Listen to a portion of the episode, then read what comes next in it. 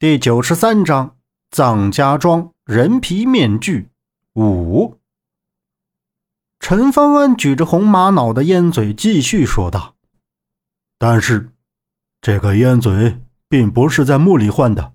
我想，你应该也想知道，烟杆为什么会在陈家的古窖里。”杨木目不斜视的盯着陈方安，面色一变，说道：“对，没错。”我非常想知道烟杆为什么会在你们陈家人的手里，但是我更想知道你究竟是谁。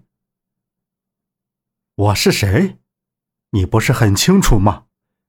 我的身份你不用怀疑，我就是陈方安。对于这根烟杆，是陈为民五年前回来，我在跟踪他的时候，发现他跑到陈家的禁地古窖里。他将包裹的烟杆放进一个木盒里，藏在了古窖里。当时烟杆就已经是断开的。我看到他往烟杆里偷偷放了东西，于是等他离开，我就把烟杆拿了出来，想看看他到底藏了什么东西。但是，我只找到了钥匙，并没有找到其他的。后来我发现这根烟杆的烟斗不一般，想来。这个东西就藏在这个烟斗里面。陈方安说着，眼眸已经瞟到炕上的烟杆，困惑不解的转过身，看着黄铜色的烟斗。不可能，烟斗里怎么藏得了东西？杨木站在他身后看着，向前一步，急言肯定道：“没有什么不可能，给你的那把钥匙就是从这里面取出来的。”陈为民这次回来，发现我偷了钥匙，但是他竟然跑了。进矿山时也见到了他，最后还是让他跑了。如果你们没有来，我想那把钥匙再也不用见天日了。偷换这个烟嘴，是因为我想这个烟嘴可以打开烟斗。陈方安说着，就将烟嘴拿到杨木的眼前。杨木拿起炕上的烟斗杆看着陈方安手里的红玛瑙烟嘴，疑惑道：“陈方安，你不是在开玩笑？这烟斗……”杨木说着，发现烟斗的孔眼里确实被什么东西堵住了。他将孔眼上的一层薄纸揭开，露出与烟嘴大小的孔。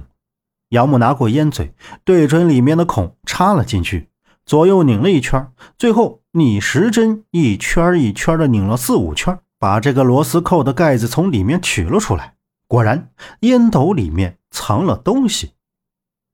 陈方安同样有些吃惊的样子，看到杨木从烟斗里取出一块类似于人或者动物的黄白色骨头，看骨头的大小像是成年人的小拇指的部位。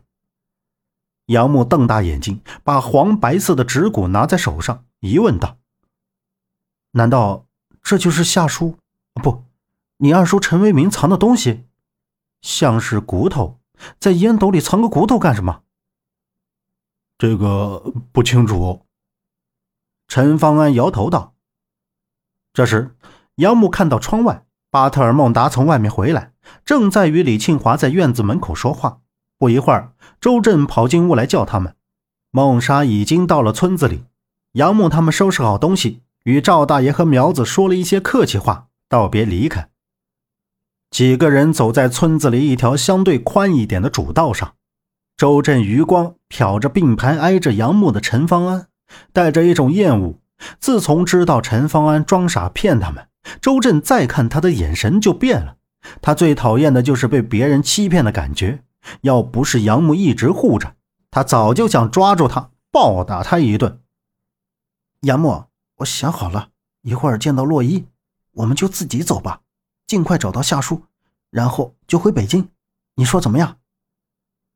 周震头稍稍靠近杨木，小声嘀咕着：“现在能不能回北京，不是我们自己说的算了。”杨木看到路中间向他们这边缓缓开来的三辆车，其中就有一辆面包车。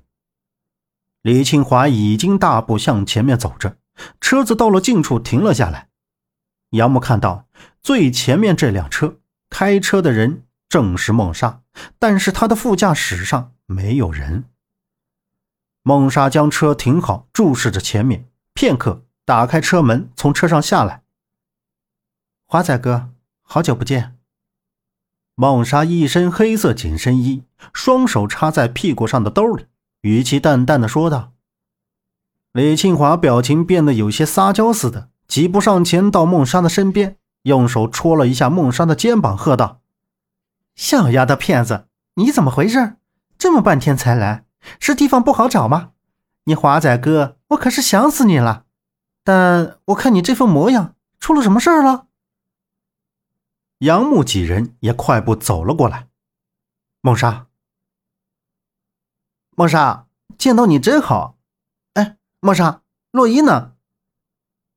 周震扫着孟莎身后，又看向车里，跑到车后座上去找，也没找到，跑过来问道：“孟莎，洛伊没有跟你一起来吗？”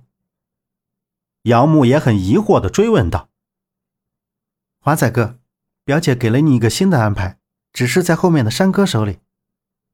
孟莎没有回答杨木的话，而是对李庆华说了一句：“好的，走，大大去找山哥。”李庆华看了一眼孟莎，又瞅了瞅杨木他们，带着巴特尔孟达去了后面那辆车上。孟莎带李庆华离开，对杨木他们说道：“走，先上车，路上说。”看到周围已经围上不少村民，杨木觉察那些村民，他们像是没有看过汽车一样，目光短浅，还指指点点，议论纷纷。周震也觉得别扭，赶紧上了车。车子从村里出来，一路向东北方向行驶。在车上，孟莎将那天他们分开之后发生的事儿告诉了他们。那天，孟莎看到杨木和周震下车前去查看，当他们走到车子前。就从旁边的树林里跑出来几个人，将他们打晕了，扔进了车里。孟莎一看情况不妙，夏洛伊坐在后面也着急了，两个人打开车门就追了出去。